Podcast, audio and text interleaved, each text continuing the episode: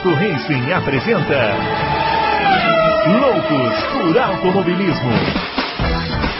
Informações, entrevistas, debates, tudo para você ficar por dentro do mundo do esporte a motor.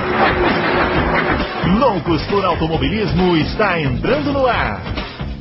Chegando com mais uma edição do seu Loucos por Automobilismo, essa semana, a de número 48. Vejam vocês, já já a gente está completando 50 edições aqui no nosso podcast, né? Daqui duas edições, e olha aí, a gente vai comemorar 50 edições com, com no meio da pandemia aí do, do coronavírus. Mas é isso aí, hoje a gente vai fazer aqui mais uma edição especial, né? Estamos trazendo um tema sugerido por um ouvinte, o Bruno Ferreira, que foi lá no Twitter já há um tempão já ele pediu para a gente falar sobre a temporada de 2010 da Fórmula 1.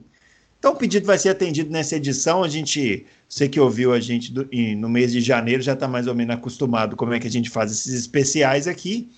E hoje a gente vai fazer mais um. E antes de mais nada, vou mandar aquele abraço aí para o quarentenado Adalto Silva, que já está hum. lá trancado no quartel-general do Auto Racing.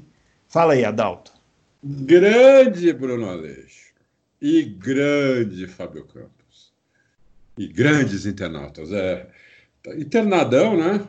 É, eu fiquei com gripe a semana passada. Nossa, ele mandou uma mensagem para a gente apavorado. Rapaz, eu fiquei com. Não é viu, gripe. a avó, viu a avó pela greta. É, e o pior que não foi, não foi nem gripe, foi assim uma dor no corpo uma prostração, eu não tinha nada no nariz, o nariz não estava ruim. Né? Eu ah. falei, o que, que, é isso que está acontecendo? Né?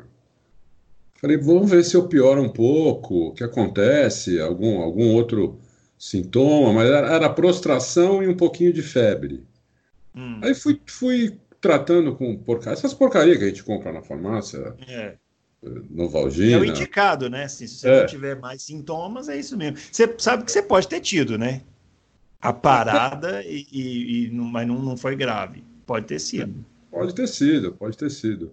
Mas eu não, eu não sei e nem fui no hospital para tentar saber. Então, uhum.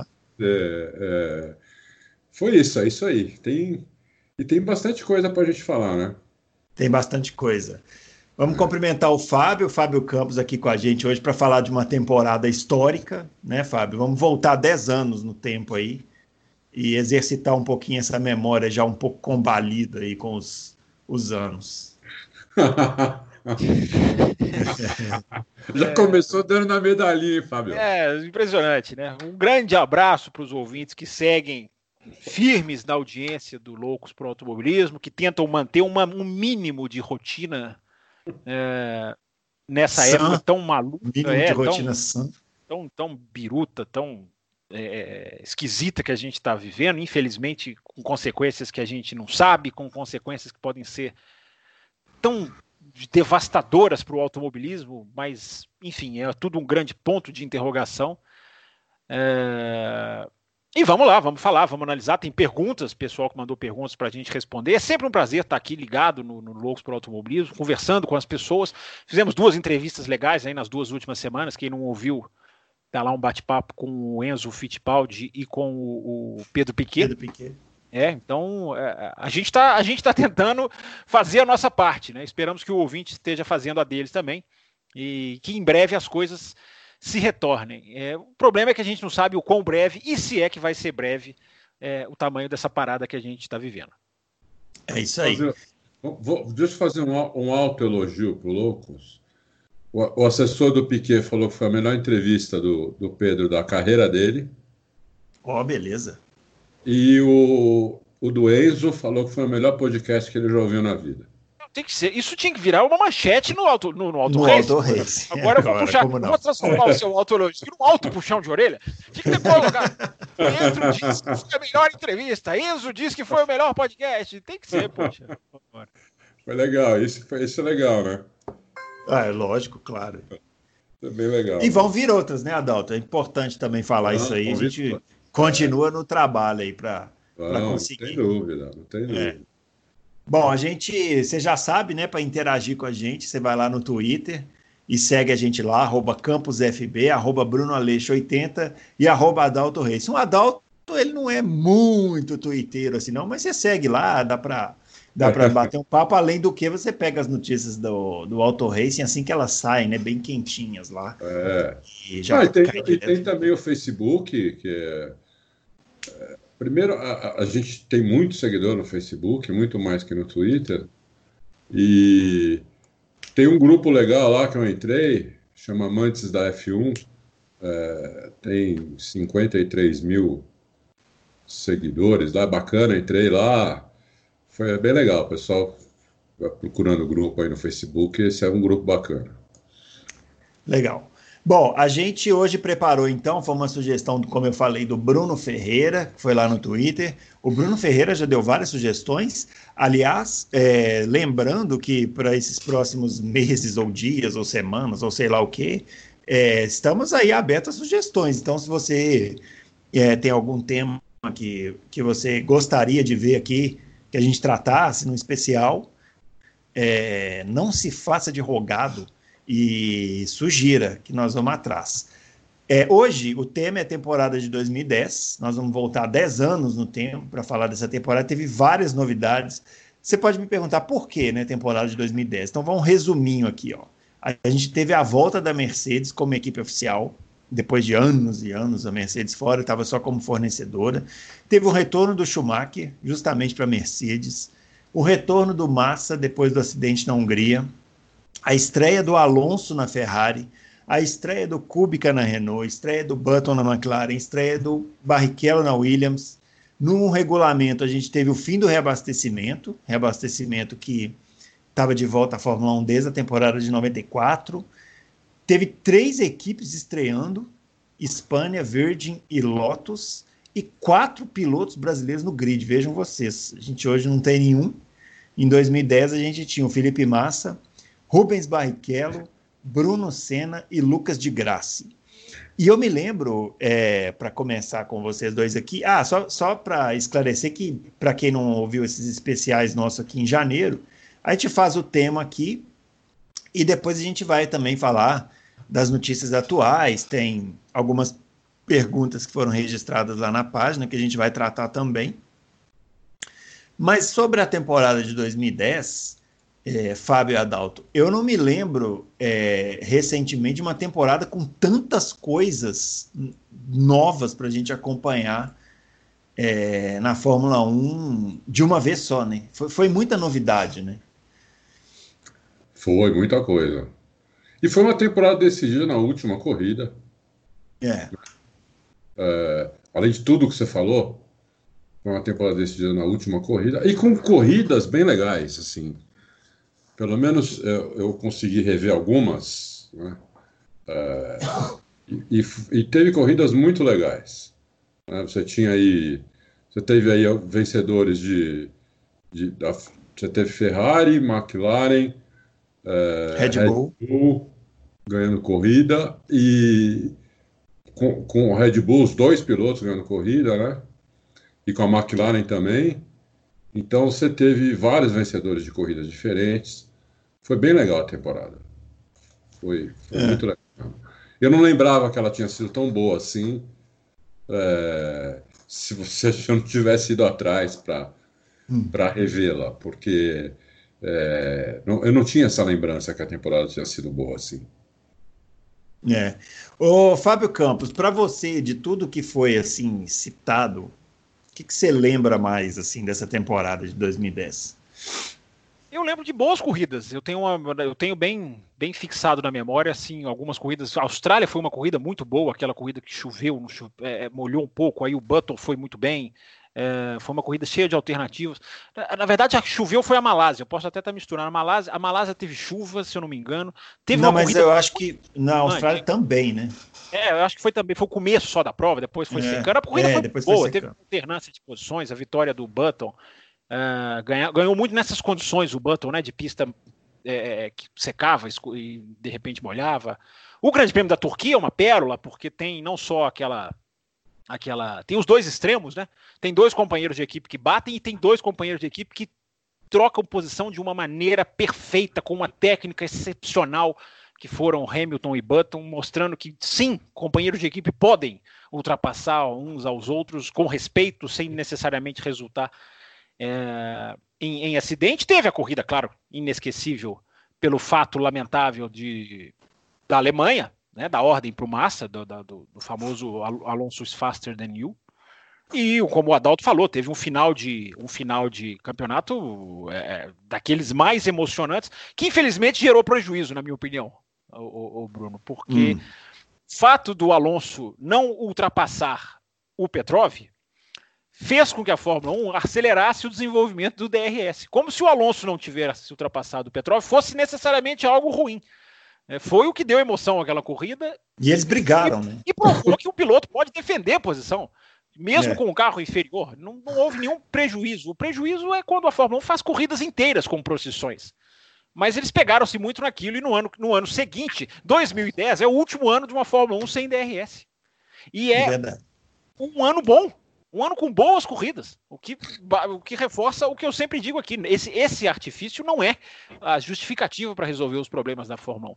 E nesse ano, eu não sei se você citou, Bruno, teve, foi, já foi, foi o último ano dos pneus uh, Bridgestone. Foi, dos Bridgestone, né? Que a Pirelli é. estreou em, em 2011. Em, em 2011, né? Então, é. foi, foi, foi uma, foi uma, essa foi uma marca também da temporada. E só para terminar, a, a entrada das três equipes parece muito, né? 2010 tem uma certa semelhança com 2020, né? Porque era o primeiro ano de um choque após a crise. Nós, nós estamos entrando no choque de uma crise muito pior do que aquela da, da, dessa época. Muito e, pior. E a Fórmula 1 fez, conseguiu pôr três equipes numa mentira absolutamente deslavada, numa promessa que jamais se confirmou, que era a promessa do limite de orçamento. As três equipes foram enganadas para entrar na Fórmula 1 e acabaram cumprindo um grid que seria muito pior, porque a Fórmula 1 tinha acabado de perder Toyota e, e BMW. Mentiram, trouxeram três equipes que não se sustentaram, foram quebrando aos poucos. É, e fica, tomara que seja sirva, sirva de lição para os momentos que a Fórmula 1 vai viver a partir de agora. É, o, o dessas três equipes, né? É, duas delas tinham brasileiros, né? Que era a Espanha, que tinha o Bruno Senna, e a Virgin, que tinha o Lucas de Graça. É, a Virgin depois virou. Me ajuda aí, Marúcia. É, depois e a é Lotus, Manor. Era Manor que depois Manor. virou Virgin, que depois virou Marúcia. É, isso. isso. É, acho que era isso. E o, a Lotus depois virou Caterham, né? E eram equipes tão lentas que houve um acidente em Valência é, que o Mark Webber foi passar, foi ultrapassar um desses carros de retardatário e decolou em cima do carro. Tamanha era a diferença de velocidade entre os carros de ponta e essas três novas equipes que entraram com essa promessa de poder se desenvolver por causa do teto orçamentário e não conseguiram. Né? O, o, o Weber não só passou por cima, como deu um looping é. Inacreditável. É verdade. É, não, ele acerta a placa. Ele arrebenta a placa de publicidade que tem no alto. No alto. É. Isso, Nossa é. senhora. E, e, não aconteceu nada com ele. Não aconteceu é, o, nada o carro caiu cai de certinho. pé. Né? É, o carro cai, cai, de pé. É, é Impressionante o looping que ele deu. Subiu, sei lá, uns 20 metros de altura. É. Nossa. E...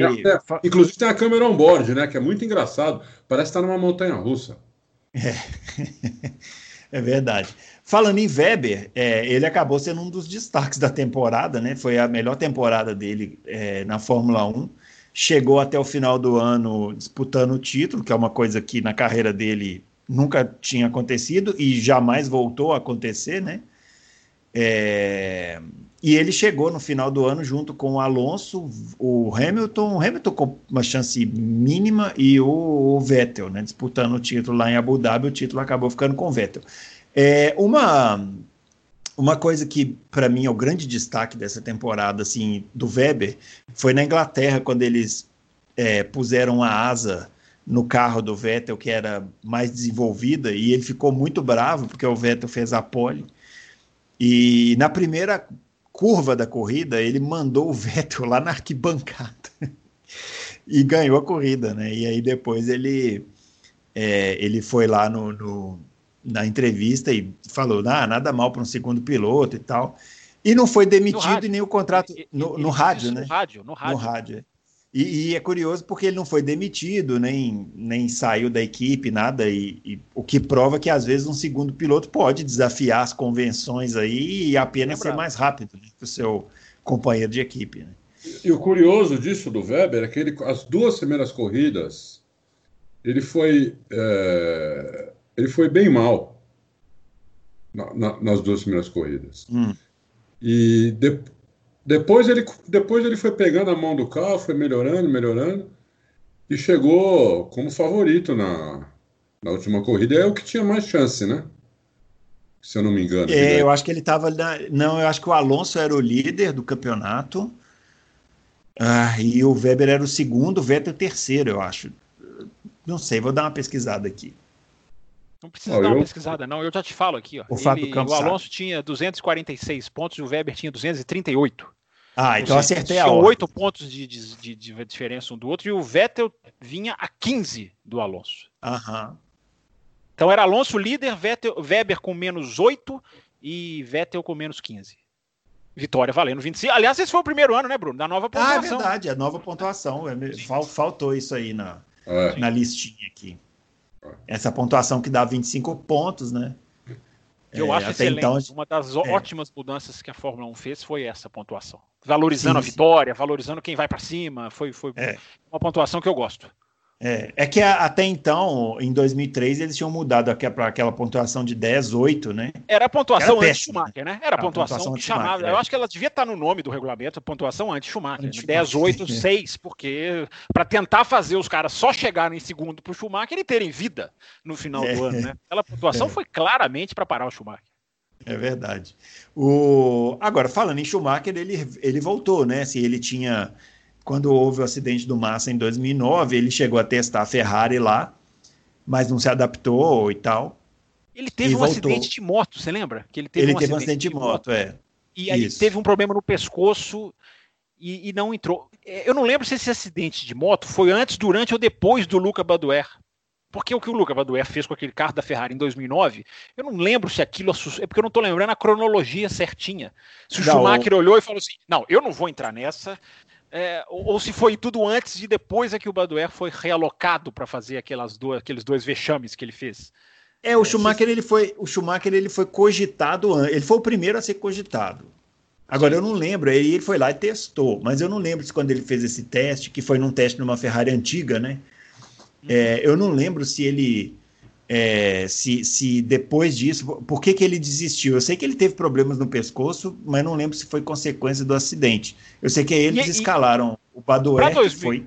Isso, isso. É, mas nós estamos falando só para o ouvinte não se perder, isso tudo foi 2009. Isso, né? Agora, 2009, voltando para 2010, é. ele faz um teste de GP2. Tem uma, a imagem é linda, assim, o Schumacher, o capacetinho vermelho, uhum. um carro de GP2, para também para pegar, o, pegar um pouco do ritmo antes de voltar. Né? É. E aí volta na Mercedes, né? É, todo mundo. O Schumacher teve a carreira dele inteira ligada à Mercedes e, e depois, quando ele veio para a Fórmula 1, isso acabou tomando outros rumos. E aí ele volta para a Mercedes é, com o Nico Rosberg como campeão e foi assim. um retorno. Oi? Como companheiro. Campeão? Não, desculpa, como companheiro. É. E foi um retorno assim. É, é, eu só não vou dizer que foi um retorno melancólico, porque não me pareceu também que o Schumacher estava muito preocupado com isso. Né? Ele me parece que voltou muito mais ali para curtir aquele momento e tal. E, mas ele não chegou perto do, do Rosberg. Né? Eu discordo. Eu, o Schumacher é um, é um cara que não, não, não entra para brincar em nada. O Schumacher achou que ia, ia, ia voltar e ia ganhar. Ele foi para ganhar. Uh, eu discordo disso. Pela, pela Mas não nossa... chegou perto, né? Não, não chegou nem perto, porque não, não tinha mais a mão, o carro era totalmente diferente, já era um carro que tinha que andar no trilho, já era um, outra Fórmula 1, e ele não se adaptou a essa. Ele era mais velho também, né? então ele não se adaptou a essa Fórmula 1 e tomou um cacete do Nico e pronto. Não foi porque ele não estava nem aí. Até, porque o salário dele era monstruoso também, entendeu? É verdade, voltou é. ganhando uma nota. Né? É, então não, não, não, tem essa não. E o Schumacher não é um cara que entra em brincadeira para perder. Se o Schumacher entrar numa, numa corrida de kart, ele vai entrar para ganhar, entendeu? O Schumacher é assim, muitos, a maioria deles é assim, mas o Schumacher especialmente, Hamilton, é, o, o, próprio Alonso, o, hoje o, o Verstappen. É, o Verstappen ninguém sabia que ele brincava de simulador, ele foi na corrida lá do simulador e ganhou, entendeu? Deve ter, deve ter ficado treinando 24 horas sem parar. Então, é, é esses caras não, não, não, entram para brincar, não. Não foi para não foi para curtir, não. Eu duvido. Ele foi lá para. Agora eu me lembro que na época é, a Mercedes, a Mercedes na verdade ela comprou a Brown, né? O, o restante lá da Brown e é, bom era o carro campeão, né? Então eu imaginava que sentava o, sentaria o Schumacher no carro campeão, como tinha sido a Brown. Achei que ia ser um arraso. Confesso que eu essa eu perdi sozinho, porque eu, eu apostaria. Apostasse eu, apostaria minhas fichas no Schumacher naquele ano e ia, ia me dar muito mal. Mas é que a Mercedes em 2010, a Brown em 2009, ela teve a bala de prata, né? Que foi o difusor, o, o difusor duplo. Uhum. E eles entraram com aquilo e realmente foram, foi, foi a, a equipe que acertou a traseira do carro. Só que no final do ano já estava todo mundo de, difusor duplo. Inclusive a Red Bull já estava melhor que a Brown no, nas últimas sete corridas de 2009. A Red Bull já era o melhor carro. É que não. A Red Bull foi meio. Uh, não foi bem no, na, na, primeira parte de 2009. E o Button, o Button ganhou um monte de corrida. Ele ganhou seis seguidas, se não me engano. No 2009. Ele é. 6 e 7, 2009. 6 e 7, é. Então, mas, mas, mas e no final, e no, no final da temporada, o, o, carro da Red Bull já era bem melhor do que a Brown. E todo mundo em 2010 já estava com o difusor duplo também, né? E aí a, a, a, Red Bull colocou o difusor soprado. E aí, pronto, aí acabou com os outros. Principalmente na segunda parte do campeonato, a Red Bull era um carro, uh, já era um carro bem melhor do que do que os outros, entendeu? Então. É. É, é, tivemos também nesse ano aí de 2010 a estreia do Alonso na Ferrari, né? O Alonso é, tinha saído da Renault em 2006, foi para a McLaren, aí foi aquela experiência lá, a gente já fez um especial aqui da temporada de 2007, e aí ele voltou para a Renault. O ano de 2009 na Renault foi muito ruim, é, e aí ele foi contratado para a Ferrari para ser o grande campeão, né? Para dar continuidade lá ao legado do Schumacher e tal, conseguir os títulos todos. Mas acabou, embora ele tenha feito uma boa primeira temporada, não, não deu tão, não deu certo como a Ferrari imaginava, né, Fábio? Ele ganhou e, na estreia. Ele ganhou na estreia com, no Bahrein com o Felipe Massa em segundo. E o Felipe Massa ele largou na frente do Alonso nessa corrida também, né? O, acho que ele largou em segundo e o, o Alonso em, em, terceiro. Foi no Bahrein, né? A primeira prova foi no Bahrein. No né? Bahrein, em 2010. É. Era, uma, era, uma pista, era, uma pista, do Felipe Massa, assim como Turquia, né?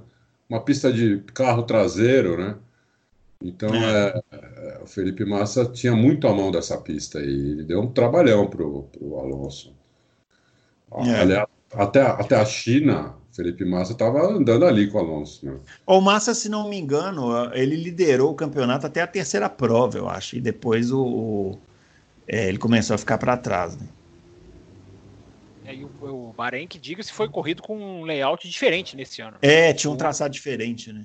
Foi o é. ano que eles fizeram um traçado estendido, bem muito pior do que. Bem pior, é bem pior. Porque é... a parte estendida era muito travada, né, Fábio? Parecia um cartódromo. É, né? é isso, é isso. E o Bahrein, eu sempre digo, o Bahrein para mim é a pista mais é, é, é perfeita para a Fórmula 1, imperfeita que a gente tem hoje. É, o Alonso começou muito bem. Ele começou não só com essa vitória, como ele começou vencendo em Monza, né? É, com a Ferrari, o primeiro ano, né? Que primeiro também ano. é uma coisa muito, muito feito que só foi igualado agora, nove anos depois numa corrida que, a, que a, acaba de ser reprisada pela Fórmula 1, tá lá no canal da Fórmula 1, no YouTube, mas uma corrida que também ganha uma outra conotação tendo visto o que vimos a respeito de motor e de histórias tão feias e nebulosas uhum. vindas da FIA. Mas o assunto não é 2019, o assunto é 2010. Então, o, o primeiro ano do Alonso é, é não, talvez seja o melhor dele, né? Com a Ferrari no sentido até do, do, do ambiente, né? Chegou para virar um ídolo mesmo, e ganhando corrida, e ganhando em Monza, e brigando pelo campeonato. A gente não viu isso, né? A partir de 2011, a Ferrari começa a, a ter uma distância para a Red Bull que irrita o Alonso. O Alonso ele, ele, consegue brigar pelo título em 2012, mas não, não tão forte, na minha opinião, como 2010, quando ele tinha tudo para ganhar o campeonato. E havia ali um equilíbrio das equipes maior do que nos outros anos. Aí 11 não deu, 13 é, ninguém conseguiu chegar perto da Red Bull. Enfim, 14 ele já tem um ano é, irritado com a Ferrari para já não estar tá lá mais em 2015. Então foi daí para baixo que eu, que eu tô querendo dizer. 2010 talvez tenha sido o melhor ano dele na Ferrari. É, ele, inclusive ele ganhou cinco corridas em 2010. Sim. É. E em 2010, aí aconteceu o que o Fábio citou aí, a ordem de equipe lá, né? Do Felipe Massa com o, o Alonso na Alemanha. É, a gente falou aqui em uns, algum programa passado, o Adalto explicou a questão do acidente, o quanto o acidente influenciou na carreira do Felipe Massa, na, no declínio né, que ele experimentou. Mas você não acha, o, o Adalto e o Fábio também, que esse, essa perda de prestígio nesse primeiro ano da Ferrari também não, não deu uma. Um, tirou do Felipe Massa um, a confiança, o resto de confiança que ele tinha também. Porque acho... me parece claro que ele, ele, ele tinha dentro da Ferrari um. Até pela a forma como se deu a perda do título em 2008, depois do acidente de 2009, é, a Ferrari tinha nele assim um, um cara para o futuro e tal.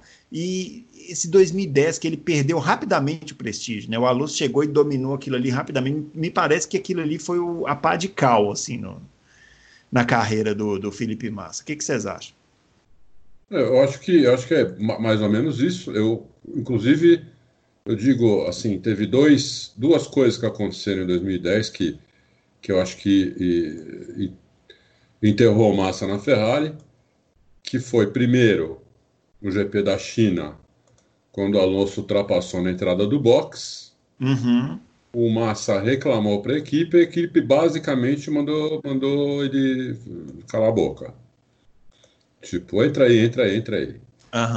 Estavam entrando juntos no box, o Massa. É, tinha um safety car, né? Tinha um safety car, Isso. eles estavam entrando juntos, o Massa na frente do Alonso, o Alonso vem e ultrapassa naquela entrada do box ali, né? Naquela entrada Quase jogou o Massa na, na, na Brito. É, hoje eu acho até que talvez o Alonso fosse punido se fizesse isso. né? é, talvez. Hoje, hoje, acho que nem pode fazer mais isso. Mas ele, porque ele entrou, ele ultrapassou, não é que ele ultrapassou o Massa na pista antes de entrar no box, não, ele ultrapassou naquela pista de box já. Sim. Né? Então, é, ali eu acho que ali o Massa já sentiu que a equipe já já estava indo para o Alonso e depois na Alemanha, quando o Fábio lembrou muito bem aí, quando ele teve que deixar o Alonso passar, entendeu? Aí acho que essas duas coisas enterraram Massa. Mas o carro de 2010 ainda não era a feição total do Alonso. Né? O carro era um carro mais neutro.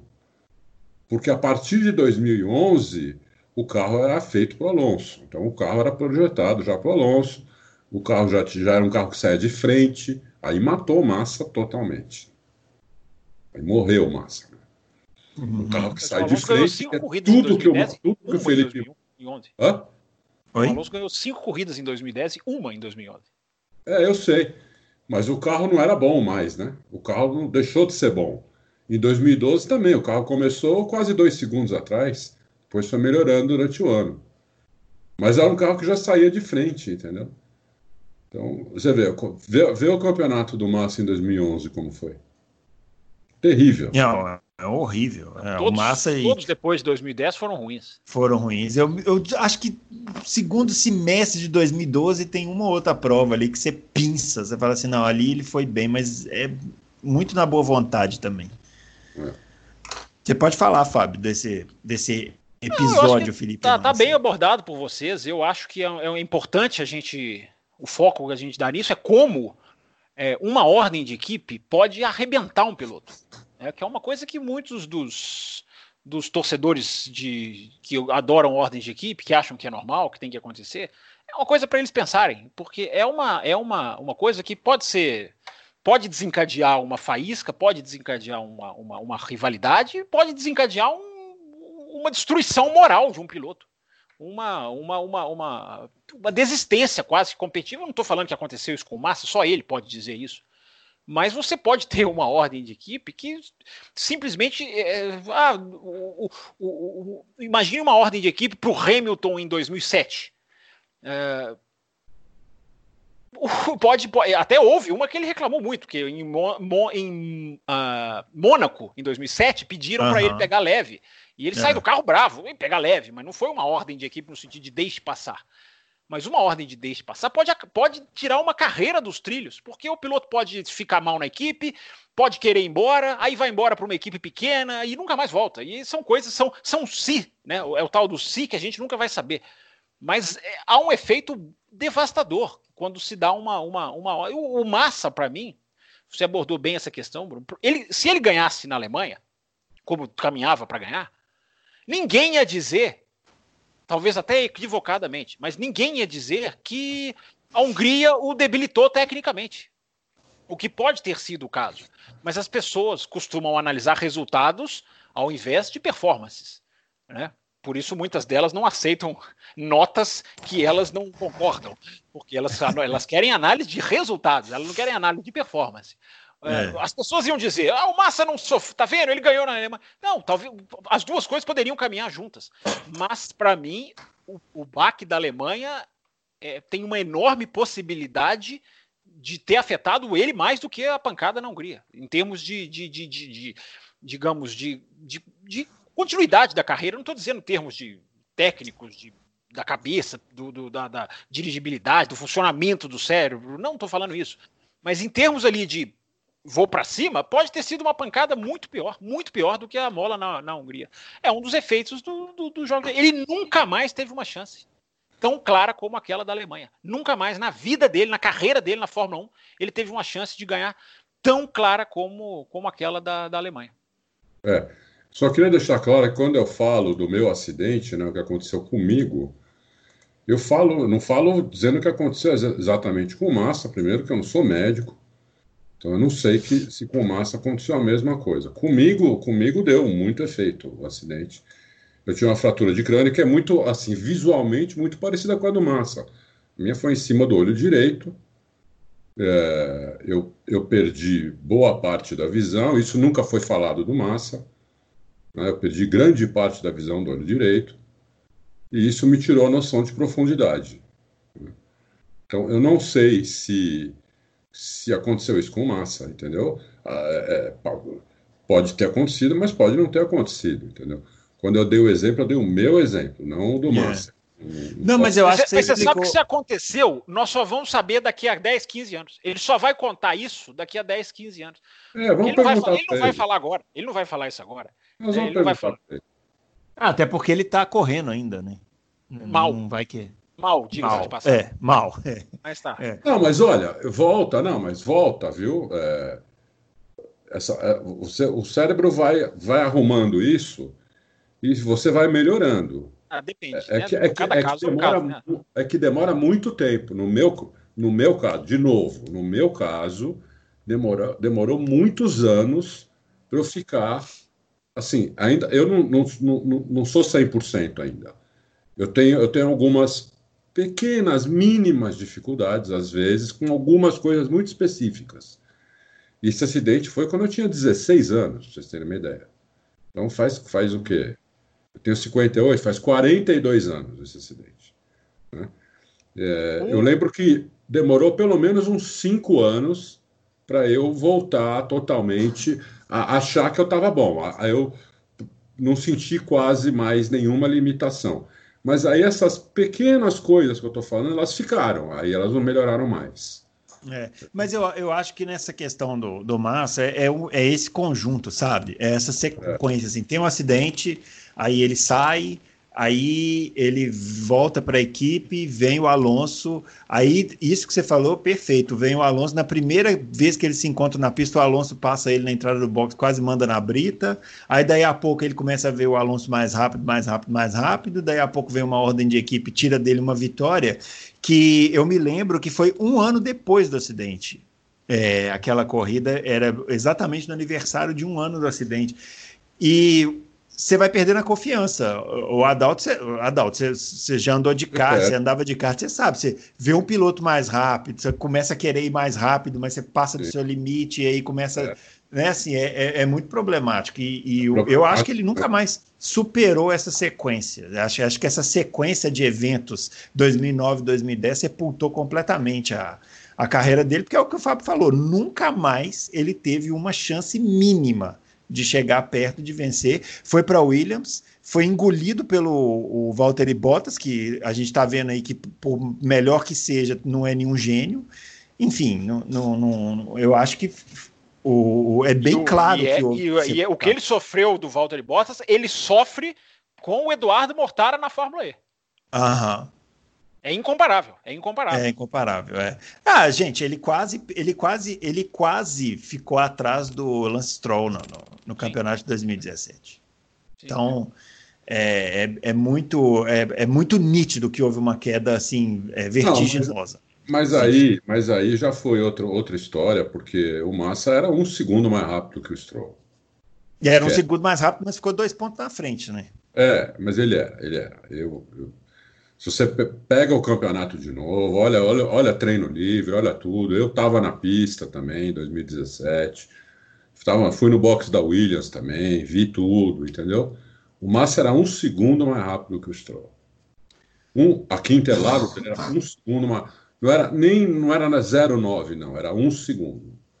Entendeu? Só que aí tinha um monte de coisa ali na Williams, quem quem estava bancando a Williams era o Stroll, tudo, entendeu? Então tinha tinha algumas coisas ali que, que, que acontecem, né? No automobilismo não tem jeito, a gente vai falar a vida inteira sobre isso e, e não vai mudar, né? Uh, e agora com essa crise é capaz de acontecer mais ainda, entendeu? Então a gente não, não adianta a gente ficar reclamando sobre isso, porque isso vai acontecer.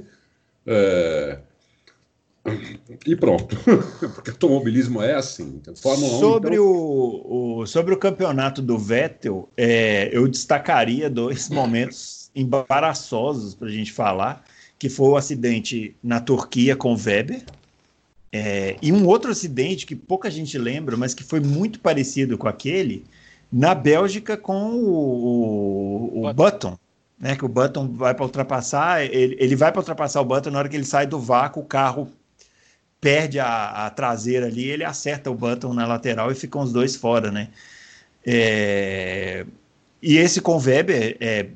Esse com os dois carros, os dois é carros, um primeiro e segundo, né? Esse com o Weber é muito parecido, muito parecido com o que aconteceu com o Leclerc aqui em Interlagos.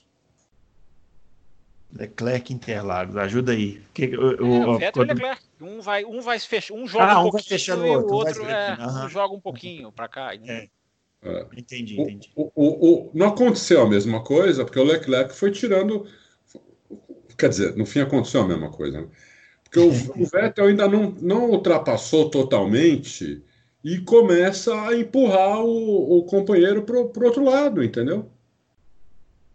Ele, ele, ele, tinha que esperar o carro passar inteiro para fazer isso. Não, isso, é, isso, é, isso é um absurdo. Ele tem esse problema, o Vettel porque é, é, são três ou quatro acidentes iguais, que, que a culpa é dele, entendeu? Então é complicado isso daí.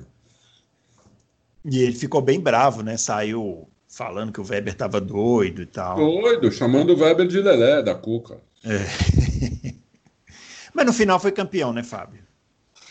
É isso, né? Uma batida não é o fim do mundo, né?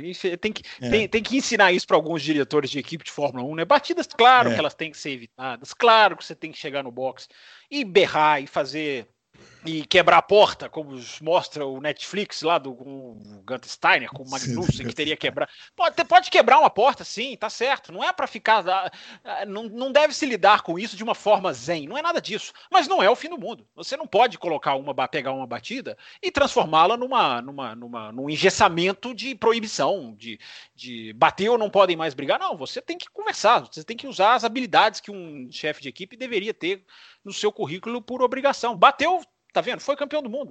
Uh, as Mercedes bateram em 2016 e o título ficou na Mercedes. Uh, não quer dizer que, que, que, que, que, que o campeonato vai acabar. Claro que tem que ser evitado ao máximo, evidente. Mas quando acontece, tem que se saber lidar, tem que se saber conduzir. E eu, eu acho que o Christian Horner é bom nisso. Eu acho que o Christian Horner tem uma certa, uma certa capacidade maior do que talvez os que estão lá hoje todos. Até porque a Red Bull não proibiu, depois do acidente no Azerbaijão entre Verstappen e Ricardo, não chegou às vias de proibir. É, então é, tem que saber conduzir, Bruno, tem que saber. E eu repito o que eu falei no começo do bloco. A, a Turquia tem essa, esse exemplo da batida, e algumas voltas depois tem um exemplo maravilhoso Isso. de uma das brigas mais lindas de Button e Hamilton, trocando a cada curva, dando X, pega, sai, contra, pega tração, vai disputar lá na outra curva, uma, um dos pegas mais lindos de, desse ano, se, se não o mais lindo. Inclusive, essa briga se repetiu quase que idêntica em fotografia em 2011 nas mesmas curvas, os dois também com a mesma companheira de equipe, com a McLaren com a pintura parecidíssima. É daquelas que você, se você colocar, é difícil você saber qual ano foi, porque foram uhum. dois anos seguidos em que os dois, no mesmo trecho da Turquia, bela pista, né? Que saudade da Turquia. Uh, fizeram uma briga é. muito, muito, muito, muito, muito bonita. Companheiros de equipes podem brigar se respeitando. Ah, um dia vão passar do ponto, como passou, passaram Vettel e Weber nesse dia. Mas não quer dizer que, que, que tudo tem que ser jogado para o alto. Automobilismo, eu gente, não é um esporte de escritório. Eu concordo com você, eu concordo. Eu acho que tem que deixar brigar mesmo. E se acontecer de bater uma vez ou outra, mas assim, raramente, acontece. Isso é coisa do automobilismo. Se fosse outro, com outro, com outro, contra outra equipe, também poderia bater, entendeu? Acontece. Não existe não bater em automobilismo. Tá todo mundo andando no limite o tempo todo numa disputa, é lógico que pode acontecer de bater. A não ser quando é, é proposital. Quando você vê o cara jogando o carro em cima do outro, né? Que aconteceu isso poucas vezes, mas, mas aconteceu, aí não, aí não pode. Tem proposital. Essa, essa eu não perdoo. Mas quando é disputa e acontece, eu, eu acho que tem que relevar também. É claro. Bom, vamos pegar aqui umas perguntas dessa temporada é, para depois a gente fazer as perguntas gerais aqui. O um, a Mauri Vieira, uma das grandes corridas daquele ano foi o GP da Austrália, que o Fábio citou aí. Foi vencido pelo Jenson Button, tinha grande habilidade na pista molhada. E ele está perguntando, eu já até sei qual é a resposta, até do Adalto, então vou querer ouvir o Fábio agora. É, para vocês, o Button. Para vocês, o Button é um campeão subestimado pela Fórmula 1 ou a Fórmula 1 dá ele o reconhecimento devido como piloto? Eu não sei o que, ele chama de a Fórmula 1. Eu, eu acho o Button um ótimo piloto. Eu acho um piloto muito bom. Não pode não ser o grande campeão super do mundo, mas é um, um ótimo piloto. Tem bons feitos, tem, tem fez ótimas corridas na Renault, fez ótimas corridas na BAR. Uh, fez ótimas corridas na McLaren. Uh, tinha sim uma certa irregularidade, não tão grande como a de outros pilotos, mas eu acho que o Button tinha braço, sim. Eu não, eu, eu não acho um campeão. Não sei por que, que as pessoas têm uma certa perseguição ao Button. Não sei, eu, eu vejo isso mais no sei. Brasil. Eu não vejo é. isso lá fora. Também não, não sei porquê. É, não, e, e, comparam com outros pilotos campeões do Damon Hill. Eu acho que não tem nem comparação. Nossa, não chega nem perto. É. Comparação. Em comparação. Embora até o Damon Hill, para mim, tenha as suas qualidades. Os seus qualidades. Isso, concordo. Nem o Damon Hill é ruim. O Damon Hill era um ótimo piloto também. É, eu não, eu não entendo, às vezes, a torcida brasileira, francamente. É. Não sei se é porque ganhou do Rubinho, aí ficam é. magoadinhos, porque o narrador fica magoadinho com rivais, né? o, o narrador, narrador, fica. O narrador ajudou a criar um antiprostismo é. no Brasil. É. Antiprostismo. É. Eu vou, vou protocolar essa em cartório. É, é um, anti, um antiprostismo que o Brasil, muito brasileiro, é incapaz de olhar para o Alan Prost e ver que tem uma lenda ali. Aquilo ali é uma lenda, que tem que ser, tem que se baixar a cabeça quando se cruza com esse cara no paddock. É, mas, mas é, eu não sei, o Adalto, se o Button entra mais ou menos nessa, nesse ritmo assim de por ter ganhado do Barrichello, se fica alguma coisa ruim. É, eu não entendo. Repito, não é um piloto perfeito, mas é um bom piloto. Ele fez uma corrida na Malásia, na Renault, em 2002, que não foi mostrada pelas câmeras, que é, é, é, é brilhante, é, belíssima. Fora outras excelentes na BAR. Eu acho, eu acho sim. Eu acho o Button pilotaço. Estará nos ídolos do colunista lá. Né? Em tem breve, aguarde. Tem um detalhe: é. foi melhor do que o Hamilton em 2011. Do foi. mesmo muito melhor. Do mesmo é. jeito que o Rosberg tem um uhum. feito de ganhar do Hamilton em 2016, o Button conseguiu em 2011. Tudo bem que foi um ano que o Hamilton não estava realmente no seu, digamos, no seu melhor, mas o Button foi muito bem naquele ano, né? Eu, eu acho até que o Button, o Button em 2011 ganhou do Hamilton com muito mais autoridade do que o Rosberg em 2016. Porque Pode em 2016 ser. o Rosberg precisou de duas quebras do Hamilton. Né? Ele precisou de duas quebras de motor do Hamilton. Uma quando o Hamilton liderava a corrida. E a outra quando o Hamilton teve que largar do, em último do grid. E, e o Button não precisou disso. O Button ganhou do Hamilton mesmo, entendeu? Tá bom, você tem razão, foi o pior ano do, da carreira do Hamilton na Fórmula 1, foi 2011. Mas aí não é problema do Button. O Button foi lá e fez o dele. E aquela corrida que ele ganhou no Canadá é antológica. Sim, né? 2011 também, é. é. 2011. Aí está precisando reprisar essa. O que, que a gente precisa fazer para a Fórmula 1 reprisar essa, essa corrida aí no ah, canal, vai reprisar, hein? Vai reprisar, não tem como. Vai ter tempo, Bruno, vai ter tempo. Fica tranquilo, vai ter tempo. Agora, só uma coisa também que é muito importante falar de 2010, gente. O é. Grande Prêmio do Canadá de 2010 foi o que inspirou a Fórmula 1 a fazer o pneu degradante, digamos assim. É, porque no Grande Prêmio do Canadá, os pneus se desgastaram, foi aquela chuva de parada do boxe, e ali nasceu a ideia de fazer um pneu que se desgastava automaticamente, que foi uma ideia que foi implementada justamente em 2011, no ano seguinte. Sim. Então, o Grande Prêmio do Canadá, ele teve uma, uma... Isso é admitido por... Eu não estou achando não, viu, gente? É admitido uhum. por gente da própria Fórmula 1. Aquela corrida foi...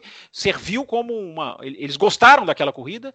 É, eu, eu não sei exatamente, eu não concordo muito, porque 2010 tinha um super pneu que durava a corrida inteira. O Grande Prêmio da Itália, o Vettel para na última volta. O Vettel para na última volta. É. Senão não parava. E as corridas foram boas. Mas enfim, a Fórmula 1 resolveu mergulhar pelo lado do pneu que desgasta, que teve bons frutos em 2012, por exemplo.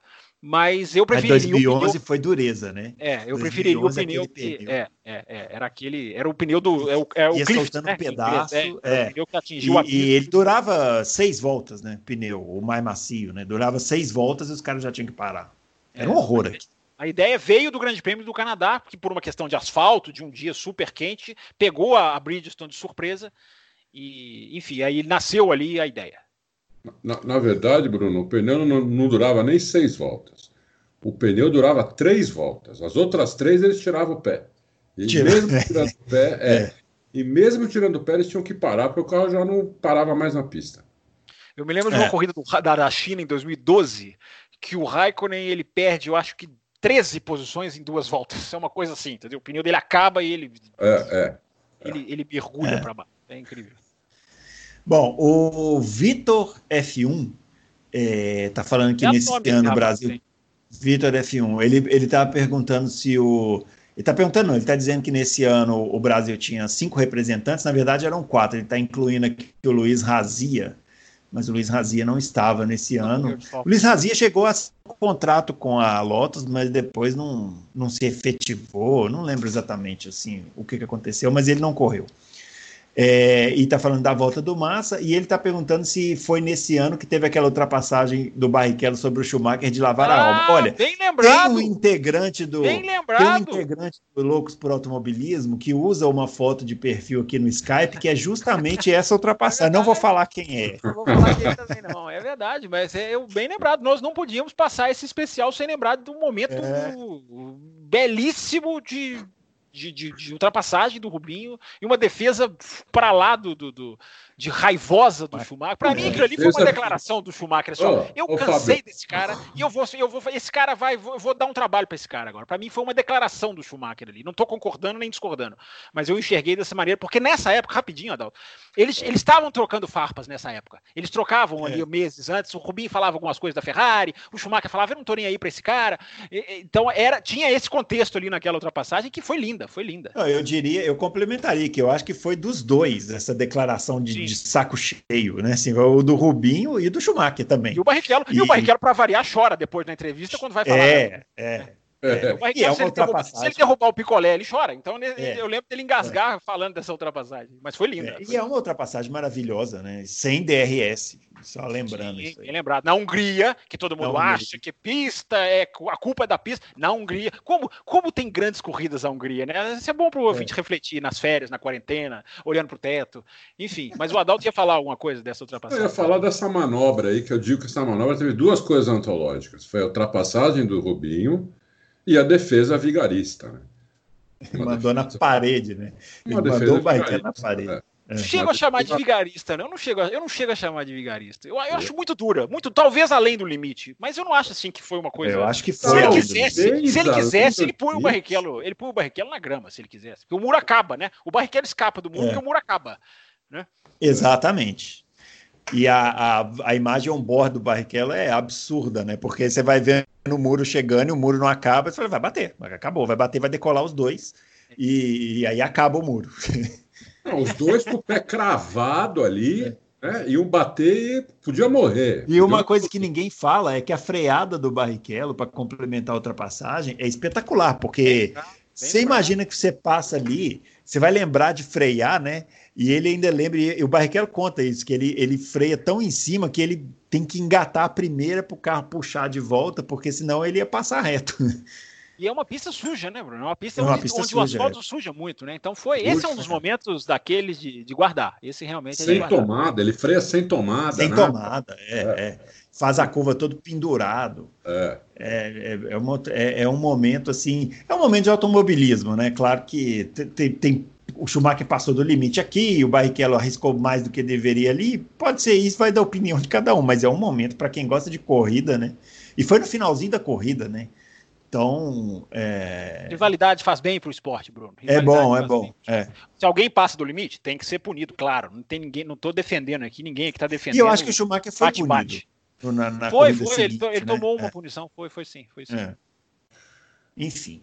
Bom, o Daniel Oliveira, ele quer saber com relação ao Vettel em 2010, é, se está é, perguntando se 2010 foi o início de uma grande fase que durou até 2013 ou se ele não teve essa fase em 2010 e isso foi, o foi uma combinação de melhor carro aliado a um companheiro de equipe mediano que possibilitou os seus quatro títulos. Ele quer saber basicamente se o Vettel andou muito nesses anos aí 2010 a 2013 ou se foi mais ajudado pelo carro. Eu acho que pode ser uma combinação das duas coisas. Não, não dá para tirar do Vettel que ele andou bem. É, mas o carro ajudou demais e o companheiro de equipe, o companheiro de equipe, ele declarou que ia se aposentar no começo de 2010. Nós temos essa notícia, inclusive. Ele, ele ia se aposentar, aí a Red Bull que o convenceu a continuar. É, ele até disse que, que, que a Red Bull falou para ele, tudo, que pô, você está num carro, que você tem chance de ganhar final de semana sim, final de semana não né? Tá ganhando um salário bom, tá na Fórmula 1, por que, que você vai sair? Nós queremos que você continue. Aí ele resolveu continuar. Então era um cara que ia se aposentar no final de 2009, né? Então ele era um cara já que já estava, já tinha passado do ponto, Weber. Né? Mas o, o, o, então o carro ajudou demais mesmo, principalmente na segunda parte de todas as temporadas. Depois das férias o carro voltava um foguete. Né? O Adrian Newey tirava todos os probleminhas que podia ter no carro, mas o Vettel andou bem, não tem dúvida. Isso não, não dá para tirar dele, porque ele, ele, ele, entendeu bem o carro, o carro casou bem com a tocada dele, um carro que a traseira era pregada no chão, entendeu? E ele conseguia frear com, com, com virando o volante, o que é muito difícil na Fórmula 1. A Fórmula 1 é meio quadrada, né? A tocada é um pouco quadrada, porque o carro freia tanto. Se você frear muito esterçando o volante, você perde a traseira, né? O Vettel conseguia fazer isso nessa Red Bull. Ele freava esterçando o volante ainda, entendeu? Então era, era, era, era casou muito com ele, o carro, não tem dúvida. Mas ele, ele soube aproveitar esse carro também, né? Não pode tirar isso dele. É. Bom, o Fábio, quer falar? Não, nada a acrescentar. Hum. O Dino Júnior está perguntando: o que é melhor? Corridas com abastecimento sem ultrapassagem na pista ou sem abastecimento e, consequentemente, ter que poupar o carro evitando possíveis disputas por posição? Grato pela atenção. Ele está se referindo basicamente ao fato de que 2010 foi a primeira temporada sem o reabastecimento desde 94, né? É. É, mas não foi ruim a temporada. Eu acho que acabou. Vocês acham que influiu tanto assim? É, eu acho que influiu para melhor, né? Acho que as corridas melhor. melhoraram. Na, é. na, minha modesta opinião, a pior fase da Fórmula 1 que eu vi, que eu vi, né? Foi a fase uhum. do, do, reabastecimento, que acabou, matou a Fórmula 1, matou a ultrapassagem, matou tudo. Para mim foi a pior fase. É porque ganhou muita importância as, as estratégias, né? É. Eu, eu lembro que tinha corrida com duas ultrapassagens. Corrida inteira. Várias, teve várias corridas assim, duas, três ultrapassagens a corrida inteira, que você nem via, porque era ultrapassagem lá no meio. Então era realmente um trenzinho aquilo inacreditável. Inacreditável. Então, eu, eu, eu sou totalmente contra o reabastecimento. E aí, Fábio? É, Dino Júnior, vamos nivelar por cima, Dino Júnior. Você coloca duas opções horrorosas aqui, duas opções catastróficas. Vamos nivelar por cima. Nenhuma das duas. Vamos ter esperança. Não, é nivelar por cima. É, vamos sempre que querer a corrida melhor, a corrida que funciona. Pode, se, se houver uma fórmula que dê abastecimento e ultrapassagem, que faça o cara andar de pé embaixo, que faça, sei lá, janelas de reabastecimento, como algumas categorias fazem, é, pode dar certo. Não é o tanque estar tá cheio ou vazio apenas que define se vai ter ultrapassagem ou não. É uma série de fatores. Carro, enfim, pneu, é muita, é muita, muita coisa. Sem o abastecimento, é, de fato, melhorou. Então, e, e, hoje em dia não tem como abastecer. Você tem um carro é, um motor que recupera matava. energia. É, é para que é. você vai reabastecer hoje não tem como. É. Uma coisa não tem mais sentido do que é. do, que, do modo como está hoje. Aliás, hoje a gente não sabe o que, que é, né? Porque inclusive, é, inclusive hoje... a gente não sabe nem se esse tipo de motor vai sobreviver na Fórmula 1. Enfim, o buraco é muito mais embaixo para a gente discutir. Bom, as duas últimas aqui desse tema, o Sidney Filho perguntando se o Massa estava começando a crescer com a Ferrari antes do acidente é, a gente falou isso, né? Na verdade, ele já tinha crescido, né? E depois do, do que aconteceu é que ele foi caindo. E o João Pedro Marques de que levou a Fórmula 1 a mudar os Bridges, Bridgestone para os Pirelli em 2010. O Fábio explicou aqui a questão do GP do Canadá, e eu me lembro que é, a Bridgestone também não quis cair nessa de fazer um pneu que se, debra, se degradava rápido. Teve isso, não teve, Fábio? É, a, a, isso aí foi uma polêmica muito grande, é, porque você é o, o, tipo de produto, como que você. A discussão era como você vai vender um produto que para o carro de rua tem que ser resistente, sendo que você o fabrica na pista para ser é, para se dissolver. É. Né? É, eu tenho para mim, não tem informação, que o, a filosofia japonesa jamais cairia nessa e que essa foi uma das razões para a, a saída da Bristol. Tanto que a publicidade da Pirelli na Europa, isso eu vi com os meus próprios olhos, indo nas corridas de Fórmula 1, que eu comecei aí na Europa a partir justamente de 2011, era os, os outdoors era uh, Pirelli, uh, engineered to excite, ou seja, projetados para o entretenimento. Eles faziam questão, isso era publicidade enorme nos outdoors, nos grandes prêmios de Fórmula 1. Uh, então, é, essa dicotomia, diria o outro, eu acho que teve influência sim. Teve, e, e teve a Michelin também, que não quis voltar para a Fórmula 1, porque ela só queria se fosse, se fosse ter outra concorrente. Sozinha não interessava para ela. Teve é isso aí. Ah. Bom, é, foi então isso aí, né? Nosso especial de 2010. Espero que vocês tenham gostado. E, de novo, hein, gente, sugestões. Aceitaremos sugestões aí, quem quiser sugerir mais temas aí para as próximas semanas. É, agora tem algumas perguntas aqui para a gente falar também de atualidades, né? Afinal de contas, é, embora esteja acontecendo a quarentena, é, as coisas continuam acontecendo. O Fábio Pachi, ele mandou aqui algumas Bonito perguntas. nome desse rapaz. Bonito primeiro nome desse Muito, rapaz. É, ele perguntou aqui, ó. Hum. Aliás, ele mandou quatro perguntas, mas como ah, estamos em quarentena, quatro. nós vamos Não, fazer vamos as, quatro. as quatro. Isso, vamos, vamos fazer. Lá. É. O, a Ferrari está bloqueando o corte de custo da Fórmula 1 porque a FIA não retira da Ferrari todas as regalias que ela tem ou simplesmente expulsa da Fórmula 1 a Ferrari. Ele está dizendo: eu prefiro a Fórmula 1 sem Ferrari e com mais equipes do que não ter a Fórmula 1 por causa de uma só. É. E aí? Eu acho que Vocês acham que é fácil expulsar a Ferrari da Fórmula 1? Não, não é fácil. Existe a menor possibilidade. É. E eu acho que não, não tá, não tá. Tudo está sendo discutido, né? Não está fechado ainda, entendeu? Hoje, inclusive, a gente colocou uma notícia do, do cara da, da, da Fórmula E dizendo que devia, ele acha que o, o teto de orçamento da Fórmula 1 devia ser 75 milhões de dólares. Né? Ah, eu vi. É. Então, é, eu acho que está tudo sendo discutido ainda. A Ferrari deu a desculpa de teria que mandar muita gente embora com esse limite de orçamento. E na Itália é complicado mandar embora. Duvido que seja mais complicado que no Brasil. É, eu acho que chega lá, eles vão chegar num acordo, a Ferrari vai ceder e acho que não vai, não vai haver maiores problemas. Porque é, tem que ceder, entendeu? Tem que ceder, não adianta. As coisas estão mudando, né? quem não perceber isso vai ficar para trás, vai, vai se dar mal, entendeu? Eu estou vendo gente aí, não, nada vai mudar. Se não mudar, quem não mudar vai, vai, vai, vai acabar. É isso que vai acontecer. Tem gente falando que nada vai mudar? Tem, tem. Inclusive tem. Tem muita gente falando que nada vai mudar. Quando isso, quando isso passar, né?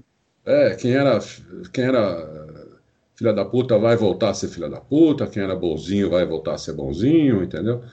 Uh, acho que não é, não, é, não é bem por aí, entendeu? As pessoas têm que.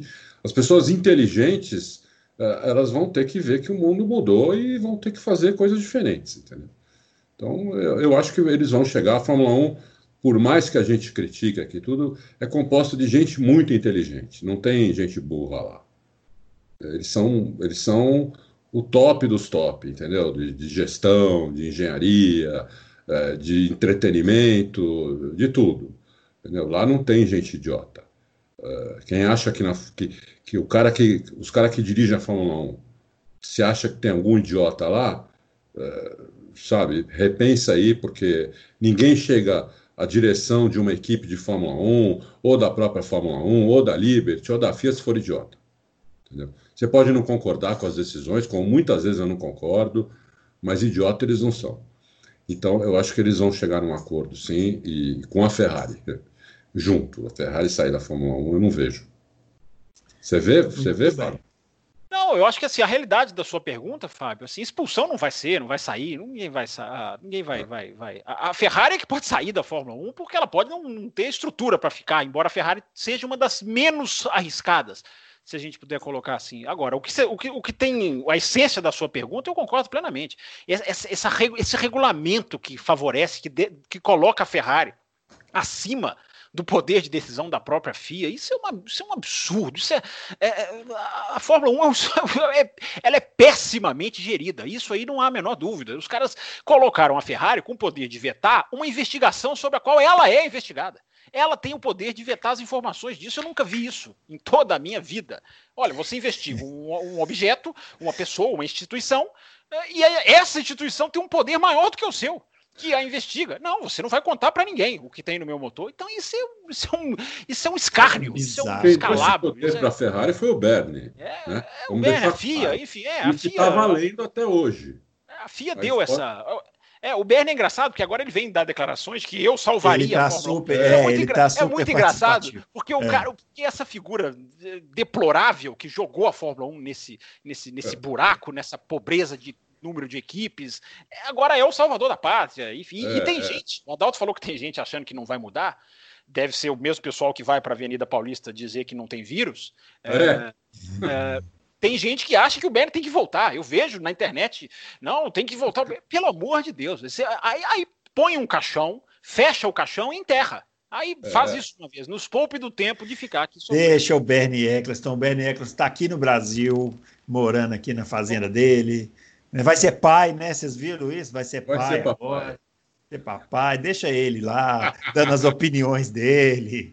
vamos, vamos, rir um pouquinho das opiniões dele, que são bem engraçadas, né? Ele falar que vai salvar qualquer coisa. O, a outra pergunta do Fábio Pache, ele quer, falando, ó, embarcando nessa onda virtual, que está um campeonato da Fórmula 1 com a participação dos confrades e de vocês do Auto Racing, é claro. Eu não, não sou a favor porque eu não quero humilhar aqui os meus só companheiros. Se, só se for para cobrir. vocês correm, Fábio, e nós cobrimos. Eu e Adalto comentamos. Pronto. É, é, é. é. Porque eu vou te falar, eu, eu não posso começar essa, essas porcarias, porque eu, eu, me vicio muito fácil. Vicia, né? É. Eu também. Então eu não posso começar isso aí. Né? Eu, eu, eu, eu, fui viciado um tempo naquele GP2, né? Quanto tempo? Não, que é isso? Deixa de ser, deixa de ser modinha. O Senna GP do Mega Drive era o videogame, era o jogo. Oh, é. Que isso? E depois eu me viciei num jogo chamado Counter Strike. Nossa, eu esse eu nem perdi. Conheço. Eu quase perdi negócio, família, tudo por causa disso. Entendi. Um homem que, que vicia. Melhor, melhor não manter. O, é. Pergunta número 3. Na opinião de vocês três, como seria a Fórmula 1 em dois, como seria 2020 sem Fórmula 1 e o que seria da Liberty Media? Eu acho que o 2020 sem Fórmula 1 vai ser bem triste, mas é o que está aparecendo que vai acontecer. E o que seria da Liberty Media sem a Fórmula 1 em 2020? Olha, eu não sei o que dizer. Eu acho que ninguém sabe no momento né, o que dizer sobre isso. Eu, eu acho que não existe. Eu, eu acho que vai ter Fórmula 1. Vai ter Fórmula 1 nem que seja de portão fechado, mas eu acho que vai ter Fórmula 1. É, precisa de oito corridas para ser um campeonato mundial. Eu acho que eles fazem no mínimo dez corridas. Eles fazem. Eu tenho essa, eu tenho essa esperança que vai acontecer isso. Não é uma esperança só. Eu acho, eu tenho assim quase certeza que eles vão conseguir fazer pelo menos dez corridas. É. A, a, a, sua pergunta é ótima, Fábio, porque dá a oportunidade da gente colocar algumas situações como elas são, sem, sem olhar para o futuro ou para o passado, mas só para o presente. Uh, há um enorme. Uh, é, o grande risco da Fórmula 1 é não entrar na pista em 2020. Isso seria catastrófico. Entrar com atraso é prejudicial. Não entrar pode ser catastrófico, porque que patrocinador vai querer continuar? Qual equipe vai renovar o Pacto da Concórdia tendo as situações do mundo econômica do mundo como está. Né? O, se a Fórmula 1 sofreu o impacto da recessão de 2008, agora, economicamente, o termo é mais forte e tem um outro significado, que se chama depressão econômica, que significam anos de desemprego em massa, anos de, de atrofia em todos os principais países do mundo. Enfim, o motor econômico do mundo, para usar uma analogia bem loucos por automobilismo, eh, vai parar. E a, e a Liberty pode, poderia muito bem afogar nesse, nessa, nesse lamaçal, principalmente se não ela, as equipes. Porque a gente não sabe quais equipes vão conseguir passar por isso. Ela pode ter uma quebra em massa de equipes, e aí a Fórmula 1 vai pagar pela sua soberba de não querer mais times, porque o, o Jean Todt declarou no dia 31 de outubro de 2019 que se a gente precisar de mais times, a gente chama. Ou seja, isso, é, isso eu só consigo classificar isso como soberba, agora vai precisar e agora não tem como chamar porque agora ninguém vai querer entrar. Ninguém vai conseguir entrar. Então, Fábio, a Liberty, ela até um estudo, eu estou acompanhando muito, é, é, um, é, um, é um saco, porque um dia eu estava lendo tanta notícia de economia para me inteirar sobre a Fórmula 1, que eu pensei, ó, daqui a pouco eu vou ter que assinar o, o Financial Times, o valor econômico, uhum, para eu saber o que está acontecendo com a, com a, Fórmula 1. Então eu vou fazer um resumo bem rapidinho. A, a Moody's, né, que é uma dessas agências de classificação de risco, a, avaliou e destrinchou a situação financeira da Liberty, que é muito delicada porque as fontes de renda da Liberty são autódromos, televisões, uh, e, e, e, uh, autódromos, televisões, enfim, são, essas são e patrocínio e, e, e, em quarto lugar o, as vendas do Paddock Club, né, que são os ingressos mais caros e luxuosos da Fórmula 1. É, ela, ela tá de mãos, ela não tem para qual olhar nesse momento, porque está tudo parado. Todas estão atravancadas, diria o outro. Mas o estudo econômico, eu vou falar bem resumidamente para não ficar aqui um programa conta corrente. Uh, o estudo econômico feito avalia que a Liberty tem capital de giro para se endividar e ela passar por essa crise.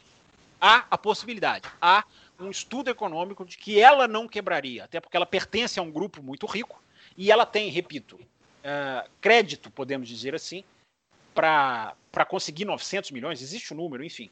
É, ela consegue passar, avaliam, embora tudo pode mudar semana que vem. O problema é que não adianta ela passar se as equipes não passarem. Não adianta ela sobreviver se as equipes não sobreviverem. Ela vai ter cada vez mais a chance real de pagar as equipes. De, é, e a possibilidade dela tirar o dinheiro de 2020, mesmo sem ter corrido, e pagar como se as equipes tivessem corrido em 2020. Ela assumir a dívida.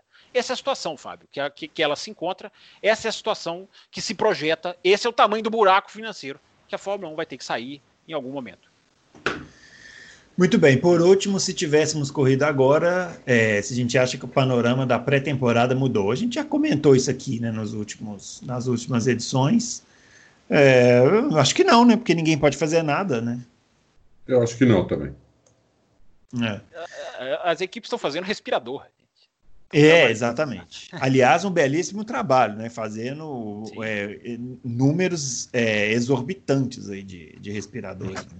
desenvolvendo, inclusive. Tempo recorde, desenvolvendo. É, equipamentos é, que, não, que... Não, não, não, não, não, é, não, não existiam para ajudar na, na, Inglaterra, principalmente. E a Fórmula 1 está usando a sua, a sua, o que ela tem de, de, de, de, de que é força de produção e força de criação e está jogando isso para salvar a vida. É a melhor coisa que a Fórmula 1 já fez na história. Nós vamos esquecer daqui a 10 dias, a gente já não vai lembrar mais disso. Mas a Fórmula 1 nunca fez algo tão importante na história dela, está salvando vidas. E tem que ser é. assim. Que... É verdade. O Rainer Patrick é, tá, tá falando do Bernie Eccleston, que a gente acabou de comentar. É, perguntando se ele tem razão nas suas declarações. A gente já falou aqui, né? Deixa o Bernie Eccleston lá é, descansando lá na fazenda dele. É melhor para todo mundo. O, jogar gasolina na fogueira, é isso que ele gosta de fazer. Ele sempre fez é, isso. É, é pois é. É engraçado o... que ele vira, ele vira e fala assim: eu teria parado 2020. Eu já teria cancelado 2020. É. Pelo amor de Deus. Ele teria corrido na Austrália com um paddock infectado, com vírus é. no carro. Ele teria é. botado com os caras para andar na, na, Austrália. Ele não tem responsabilidade nenhuma. É. E aí, agora ele, que ele não tem nenhuma ligação, ele fala: eu já teria parado 2020. É, é, é, o cara foi demitido, foi mandado embora pela Liberty. Ele tem um ressentimento, um rancor. enfim, ele deve se remoer. Ele vai fazer filho aos 89 anos porque ele não tem mais nada para fazer. Ele deve se remoer de, de, de, inveja, de vontade de estar tá lá comandando. Enfim, é, é, é o, mesmo que ele esteja certo, Rainier, você está perguntando se ele está certo. Ele tem algumas coisas que ele pode estar até falando certo, mas a intenção dele qual é? Ele quer o quê? Ele quer ajudar? Será que ele quer ajudar? Ou ele quer, como o Adalto falou, ele quer é, criticar a Liberty? Enfim, é, é, quando há um interesse, quando há um, uma, uma, nebulosidade no interesse da pessoa, eu acho que não, é, tudo que ela fala tem que ser relativizado. É, o Horácio Monsalvo eu não entendi a pergunta, vê se vocês me ajudam. O, essa reunião da FIA será como aquelas de Zaboanga ou algo proveitoso para os fãs de automobilismo?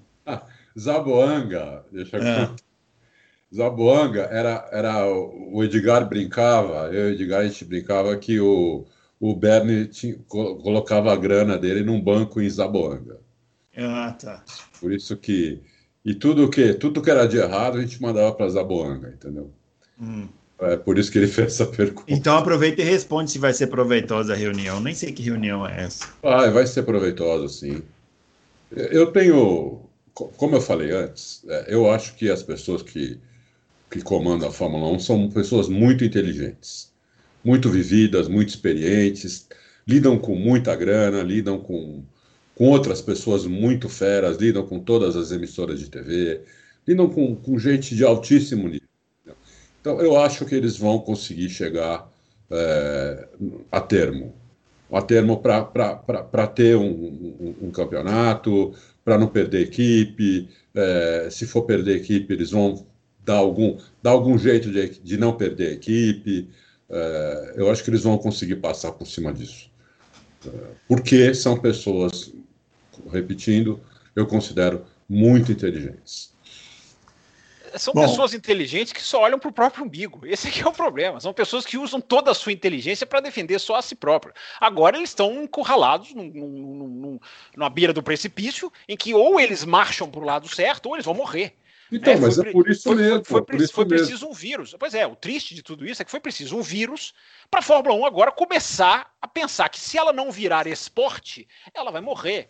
É, o, é, é o que tem muita gente que não entendeu é que a Fórmula 1 do desenvolvimento acabou. Essa Fórmula 1 não existe mais. Acabou os torcedores de suspensão, os torcedores de DAS, os que adoram motores. Infelizmente, eles estão se encaminhando para um grande desapontamento. Porque não dá mais. A Fórmula 1 não sobrevive se ela não congelar, se ela não virar um orçamento mínimo, menor ainda do que existe, se ela não parar de desenvolver toda a corrida, ela não sobrevive. Acabou. Infelizmente, acabou. E depois desse carro, que vai ser congelado por sabe-se lá quantos anos, vem um outro carro, muito mais limitado, com muito mais áreas restritas. Então, a Fórmula 1 só tem uma escolha agora. Ela, ela já teve a escolha. Há anos, certas pessoas defendem que a Fórmula 1 escolha o esporte ao invés do desenvolvimento industrial. Eu, quando eu sugeri aqui no Loucos, no ano passado, que a Fórmula 1 desse mais um tempinho para Renault e Honda chegarem, já congelasse Ferrari e Mercedes, teve um cara que escreveu nos comentários aqui que quase xingando a minha quinta geração. Esses caras estão prontos para se desapontarem, porque não há mais escolha para a Fórmula 1. Ela não tem escolha. Ela vai precisar congelar o carro. Não tem mais a Fórmula 1 do desenvolvimento. Vai ter que ser a Fórmula 1 dos pilotos, vai ter que ser a Fórmula 1 do esporte. Só que feita atabalhoadamente, porque se ela tivesse congelado com um projeto de equalização, ela estaria muito mais tranquila. Ela congela agora e a gente não sabe como vai ser. Se a Mercedes entrar na pista um segundo e meio mais rápido, vai ficar um segundo e meio mais rápido por sei lá quanto tempo. Então, é, é atabalhoadamente e escrevendo certo por linhas tortas. É, é, não tem mais escolha. A Fórmula 1 ela senta na mesa e rema todo mundo para um lado, de Fórmula 1 barata, de Fórmula 1 mais igual, de peças padronizadas, ou não tem como sobreviver. Agora, infelizmente, não tem. É, eu discordo Muito... do Fábio, eu discordo um pouco do Fábio, eu acho que a Fórmula 1 vai continuar se desenvolvendo sim, é, porque esse aí, é, isso aí é uma coisa que difere a Fórmula 1 do resto. Só que vai ser com menos dinheiro. Simplesmente isso. Antes você tinha 10 para gastar em desenvolvimento, agora você vai ter 3, entendeu? É, vai desenvolver é... muito menos. Sim, vai ter isso, não vai menos. ter DAS toda hora, não vai ter. Ah, não, vai, vai, desenvolver muito menos, mas vai desenvolver. Eu acho que não vai ser um carro como a Indy, que é um carro padrão, totalmente, entendeu? Vai ser um. As, as equipes vão continuar construindo o próprio carro, é, vão continuar é, tendo uma diferençazinha aqui, outra ali, alguma coisa, mas vão ter que sim, gastar sim. muito menos do que gastam hoje. É como funciona a NFL, a NBA, também. Lá tem orçamento restrito, tudo. Nenhum, nenhuma, nenhum time pode chamar os cinco melhores jogadores da liga, porque estoura o teto de, de salário. É, é, é, bem restrito. Mas você tem sempre os melhores times mesmo assim, entendeu? Então, é, eu acho que isso é o que vai, é, é, o caminho da Fórmula 1, que ela já estava indo aos trancos e barrancos, é, e agora ela vai ser obrigada a ir mais rápido. Eu acho que é isso. É, mas nós estamos falando a mesma coisa. É, o desenvolvimento ele vai continuar existindo, mas vai ser uma, uma coisinha aqui e outra ali, porque o próximo carro, ele, as pessoas não vão poder nem mexer no carro, vão poder mexer uma parte aqui, outra aqui, uma entrada de ar aqui em cima. Então, e, e, esse desenvolvimento vai continuar. Agora, não faz a menor diferença, para mim, pelo menos, qual suspensão os caras usam, se a suspensão vai ser igual. Quando eu digo padronização, vai ter, uma, vai ter que padronizar uma série de peças, as mais caras. Vai ter que fazer uma coisa igual, vai ter que fazer uma coisa limitada, vai ter que fazer uma coisa é, é, compartilhada. É, outras categorias já fizeram. É, não dói, não dói não. Entendeu? A MotoGP padronizou a centralina, mudou a história do campeonato, virou um campeonato muito melhor. É, não dói. E a Fórmula 1 vai ter que ir, porque agora não tem mais escolha, né? É, eu acho que é isso, não dói, né? No final das contas, o que vale é se a gente vai ter corrida boa, corrida ruim, é, é isso, né? O Ricardo Homero de Marco, ele está falando que é a primeira participação dele, e ele vem com uma teoria da conspiração. É, tá falando que é para discutir outro dia, não, mas nós vamos discutir hoje mesmo. É, Fórmula 1 quem, deixou quem de. Te viu, quem viu, quem te viu, quem te vê esse âncora, hein? Não, e essa vai para você, porque você é testemunha ocular da história. O, tá falando que a Fórmula 1 deixou de propósito o Maldonado ganhar o GP da Espanha de 2012, porque era aniversário do, do Frank Williams, era o GP 600 da Williams, e ele falou que a Williams não ganhava nada, então todo mundo, inclusive o Alonso, deixou o Maldonado ganhar na Espanha. Fábio Campos, o senhor que estava, o senhor estava lá, não estava? Sim, senhor. E o senhor estava lá. Então, o senhor, que é testemunho ocular da história, vai dizer se procede essa teoria da conspiração. O aniversário do Frank Williams foi comemorado na China. É, as fotos da equipe Happy Birthday Frank são todas na China. É, eu tenho até essas fotos aqui, se quiser eu publico essas fotos. Dá para você ver claramente o motorhome, o paddock da China, que é bem característico. Uhum. É, quem viu a largada que o Alonso fez em 2012, o modo como ele joga o carro, é uma das imagens que jamais vai sair da minha retina, porque eu estava justamente ali no final da reta. É, não estava deixando, não, não, tem como combinar com a Fórmula 1 inteira, vamos deixar, vamos, vamos todo mundo ceder. É, não, não, foi isso. É, ah, foi uma vitória, sim, diferente. Era um ano, Ricardo, que sete pilotos diferentes venceram sete, as sete primeiras corridas. Será que houve ou, sete marmeladas? Essa é a pergunta. É. é. Eu, eu também não acho que deixaram, não. Ganhou, Mas valeu, valeu a reflexão. É, é. Mas valeu o... pela reflexão. Ele valeu pela reflexão e obrigado pela pergunta também, é a primeira vez né, que está participando. Grande Ricardo Homero. De Manda mais vezes aí para nós. Manda mais é... teoria da conspiração aí, tá Manda mais teoria, é. É, de preferência, um que tem corridas que tenham testemunhas oculares da história, para a gente poder trazer uma visão diferente. Interlagos, manda Interlagos 2007, Manda... todo mundo pode é. falar. É verdade. A maior teoria da conspiração. A única que talvez eu cogite pra, por falar nisso. Mas enfim, vai é lá. verdade. O Felipe Pereira é, gostaria que a gente comentasse a respeito do Ricardo, que ele acha que está arrependido de ter escolhido a Renault e se a gente acha que ele ainda tem uma vaga na Red Bull, e se não for na Red Bull, se ele poderia assumir o lugar do Vettel. É, lembrando que o Ricardo deu um pau no Vettel, ele está falando. Ô, ô Adalto, o, você acha que já deu tempo do Ricardo se arrepender de ir para a Renault ou não? Já. Já deu tempo de ele se arrepender.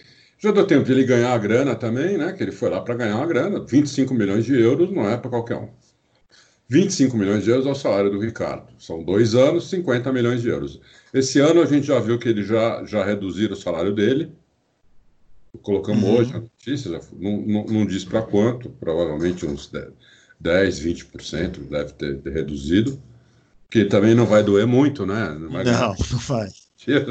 Vai ganhar só uns 18, sei lá. É. É, então, é, tá bom. É, e, mas ele, ele já quer sair fora, sim, e ele é um ótimo nome para substituir o Vettel na, na Ferrari, caso a Ferrari queira substituir o Vettel, né? Tem que ver se vai querer, como é que o Vettel vai voltar aí, se vai tomar pau do, do Leclerc ou não. Mas ele é um ótimo nome para substituir o Vettel. Eu, vocês sabem o que eu, que eu gosto do Ricardo, né, como piloto. Então, ah, eu também. É, Acho que o Fábio também. Acho que aqui é uma unanimidade. Aqui. É, é. Não tem muitas unanimidades aqui no Loucos por Automobilismo, mas talvez o Ricardo seja uma, não, Fábio? É. Não, é um bom piloto, mas longe de ser um piloto perfeito. É, ah, não. Em classificação, por exemplo, enfim, tem que ser um pouco mais regular, mas é um pilotaço. Tem a característica que eu mais admiro em piloto, que é a capacidade de ultrapassar. É, agora eu não sei se ele está insatisfeito, eu não, eu não tenho essa informação, eu não tenho. Então eu não acordo lá todo dia com ele, não converso com ele, eu não sei se ele, eu não posso cravar que ele esteja insatisfeito. O que é claro e notório é a vontade dele guiar para uma equipe de ponta. Então ele ele estava ali, ele se ofereceu para Mercedes e Ferrari, ele não negou isso. É, no, antes dele ir para a Renault, antes dele assinar com a Renault, ele queria mesmo era sair da Red Bull. E só que só a Renault o quis contratar. É, então, a, o estado dele hoje eu não vou ousar dizer aqui a 11, 12 mil quilômetros de distância, a não ser que ele esteja na Austrália. Se ele estiver na Austrália, é muito, a distância é até muito maior. É, mas vamos ver, vamos ver. Eu acho que no mercado ele vai querer se mexer sim, porque ele não quer ficar andando atrás. É. O Zeca Moura é, perguntando o que, que a gente acha, como a gente acha que estaria a Fórmula 1 nesse momento se o Bernie Eccleston nunca tivesse perdido o trono. O, o Zeca Moura estaria eu, correndo. Eu posso a gente passar essa? É, é. é. teria corrida amanhã. Correndo, teria corrida, teria corrida amanhã. É. Em Zamboanga. Todo, todo, mundo deitado, tomando soro na veia, eu estaria é. correndo, estaria andando. Corrida amanhã seria em Zamboanga, inclusive. Em Zamboanga. É. Eu acho que o Bernie tem o seu, tem o seu mérito é, de ter uh, tirado a Fórmula 1 do, do digamos, não é do amadorismo e ter passado ela para o profissionalismo, ter crescido a Fórmula 1 com uma, com a principal categoria do mundo, mas passou o tempo dele, né? Há muito tempo. Ele, ele, ele ficou lá o segundo tempo inteiro, a prorrogação inteira, bateu o pênalti e continuou lá. Né? Então, é, é, demorou para sair. Se ele tivesse lá hoje, a Fórmula 1, eu estaria já pensando que, que site que eu ia fazer para o ano que vem. Se a, a gente ia falar de NBA, Adalto. A gente ia fazer um site de NBA. É, fazer um site de NBA, fazer um site de, sei lá, de alguma outra coisa, porque. é, não, videogame. Não, o Adalto é, está jogando videogame hoje, se não tivesse. Eu, eu acho, inclusive, eu, eu, vou até mais longe. É, o, o, o, os países que vão passar por isso são os países, as empresas que têm gente com cabeça boa. Porque senão. Jovem, né? Boa, né? É, não, não necessariamente. Ou seja, o Brasil está super bem servido, né? Porque a cabeça Muito. dos nossos comandantes é incrível. Ah, é, eu, eu temo bastante pelo Brasil. Eu vejo muito poucas cabeças aqui boas, né? É, então eu temo bastante pelo Brasil.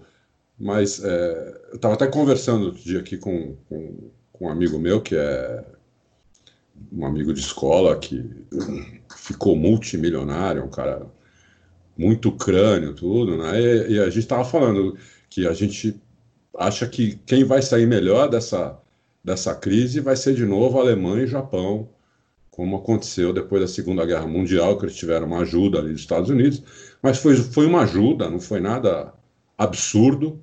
Eles tiveram um empurrão e desse empurrão eles se tornaram a, a terceira, segunda, terceira maior potência do mundo. Hoje são terceira e quarta, né? atrás de Estados Unidos e China. Mas China eu nem conto, né? Porque é um, eu, não, eu, não, eu não acredito naquilo, né? Então é. Mas aí é uma, um problema meu. Acho que a Fórmula 1, se estivesse na mão do Bernie, é, é, um cara que não tem a menor. Hoje ele não tem a menor condição de, de tirar, de, resolver um problema dessa magnitude. É isso aí. O Romeu Silva Las Casas, ele quer saber se a gente acha que é possível fazer corridas em julho com portões fechados.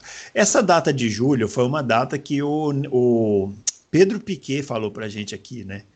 Na entrevista que a gente fez com ele. É uma pessoa que está lá dentro, né? Ele deve ter tido essa é. informação, mas eu, sinceramente, acho difícil. Agora, portões fechados, eu acho que com certeza é, e, e, vou dizer mais, não acho que é só para corrida, não. Acho que eventos com público vai demorar muito tempo para acontecer. É, não é só esporte, não, qualquer coisa. Acho que aglomerações por um bom tempo a gente não vai ver, né? É, o problema nisso aí, Bruno, é que tem. tem é, é, tô vendo o Ross Brown falar, né? Vamos correr com portões fechados, mas tem corrida que depende de público para viver. Exato. É. Não tem como fazer. O próprio GP nosso aqui, né, do o Brasil. GP nosso, o GP da Inglaterra, que ali, é. a, cada dia que passa, a chance, isso não é um achismo. A cada dia que passa, isso é uma informação, a cada dia que passa, a chance da Fórmula 1 correr mais de uma corrida na Inglaterra em 2020, se ela for para a pista, aumenta. Aumenta porque uhum. a maioria das equipes só precisa atravessar a rua. É. É, então a chance de fazer mais de um grande prêmio no mesmo local é grande. Existe a, questão da aviação mundial, é outro grande quebra-cabeça, que também eu posso falar com um pouquinho de conhecimento de causa, que não vai ser fácil de voltar, que não vai ser fácil de retomar. E aí a Fórmula 1 vai ter que fazer esse xadrez, a Europa vai acabar sendo um, um, um, um porto seguro, digamos assim, para a Europa, embora ela tenha os contratos caríssimos para é, honrar na Ásia, enfim, é, é um quebra-cabeça gigantesco. Vai ter que, se tiver que entrar em janeiro e fevereiro, como eu acho que será o caso, aí vai entrar num problema de temperatura na Europa, que aí então, vai ter que fazer esse jogo com a Ásia também, com outros não, lugares. Em dezembro, não, em novembro já não dá mais para correr na Europa. Esquece. Eu, eu vi o diretor de, de, de, de, de Silverstone dizendo que dá para correr em novembro, no começo de novembro lá. Enfim, é, é, eu sei, cada tá muito, muito otimista, muito otimista. É, vai ter que fazer todo esse jogo de, de esse, esse, esse quebra-cabeça, enfim. É, essa, essa é a grande questão da, da, da Fórmula 1, é como voltar e, e, e, tem, tem pistas como o Bahrein, como o Abu Dhabi, essas pistas não precisam de público, o Rei banca, o Sultão, não tem problema nenhum. Agora, tem Singapura. algumas que sem público, é, Singapura. Tem umas que sem público não tem razão de ser, não tem como se pagar. Aí vai fazer o quê? A Liberty vai pagar? É, é difícil, vai é muito difícil. Pagar, Fábio. Vai ter, algumas corridas a Liberty vai ter que pagar. Silverstone, por exemplo, ela vai ter que pagar. Não tudo, vai ter que chegar no cara e falar: olha, você, você ganha aqui normalmente 10, né? Com uma corrida de Fórmula 1, e agora nós vamos fazer ela sem público, eu vou te pagar 4, entendeu? É, mas aí, aí, o circuito pode não aguentar, ele pode não ter. Então, o Silverstone, mas... Silverstone é, um, é um autódromo que anda no fio da navalha há anos. Chegou até a ser anunciado, vocês lembram? O contrato vai acabar, é a Fórmula 1 nunca mais vai é, é, que tem muito custo, né? Tem muito Sim. custo. Eles têm que pagar uma grana enorme para a Fórmula 1, entendeu? Então, Sim. eu acho que eles, estão falando, é questão de negociação. Eles vão chegar num, num termo onde fique razoável para to, todos eles, tanto para a Liberty, quanto para as equipes, quanto para quanto as TVs, quanto para as pistas. Porque se eles não conseguirem chegar no termo não vão fazer corrida. Eles são burros. A chance, é clara. Corrida, a chance é clara de não ter corrida, até pela Sim. questão sanitária. Vão fazer corrida, vão morrer. É, eu, mas eu acho que realmente essa questão de. Vocês viram a ideia de fazer o, de fazer o Campeonato Brasileiro? Qual, qual, tá, qual é? E a, todos os times já aceitaram, só o Flamengo que ainda não. É fazer um Campeonato Brasileiro só aqui em São Paulo, né? É, com dois grupos de 10, é, e com mata-mata. E só que em São Paulo. Vem, vem todos os times para cá, usa os estádios aqui de São Paulo, Morumbi, o Pacaembu, o estádio do Corinthians, o do Palmeiras, e mais o, o, o, Brinco de Ouro da Princesa, e mais um, se não me engano, esqueci qual, qual seria o outro, é, e fazer um campeonato brasileiro assim, sem público. Entendeu? Para ter um campeonato brasileiro. No estado mais afetado pela pandemia? No, estado mais afetado, sem público. Essa é a ideia. Mas eu não estou dizendo que isso vai vingar, mas já tem essa ideia. Né? É uma ideia para porque não pode ficar sem. O, o, o, futebol não pode ficar sem jogo, o automobilismo não pode ficar sem corrida, né? como a empresa não pode ficar sem produto. Então tem que dar um jeito, eles têm que chegar num termo de conseguirem fazer alguma coisa onde todo mundo consiga ganhar alguma coisa. Senão, acaba o negócio, é simples. Ou eles chegam num termo ou acaba. Não tem, não tem outra saída. É, nós, isso vale para a Fórmula 1 e para todo o resto. Não é só para a Fórmula 1, vale para todo mundo isso daí. Ou todo mundo vai chegar a um termo das coisas, ou as coisas vão começar a acabar. Quem não conseguir chegar a termo vai começar a morrer. E vai ficar aqueles caras que conseguiram, que são os caras inteligentes, que, é, que, perceberam que ou eu faço isso, ou eu morro. Entendeu? É, é isso. Eu acho que eu, eu, eu vejo assim. Entendeu? É. Então, se a Fórmula 1 não conseguir fazer corrida, ela morre. Ela morre. Ela não aguenta. Ah, porque as equipes não aguentam. Até que a Liberty pode até aguentar. Mas você, mas você tem quatro, cinco equipes que não aguentam. E aí acabou. Acabou a Fórmula 1. Bom, só para a gente finalizar aqui as últimas. É, o Danilo Duarte ele quer saber se o GP do Brasil corre o risco de ser substituído por um GP pagante ou o fato do clima não permitir corridas na Europa no final do ano coloca Interlagos em vantagem. É mais é. ou menos o que a gente falou aqui, né? É. Eu acho que uma coisa aí pode, olha, esse negócio do clima é o que pode salvar Interlagos. Se não fosse isso, eu já chutaria aqui que não ia ter GP do Brasil. É.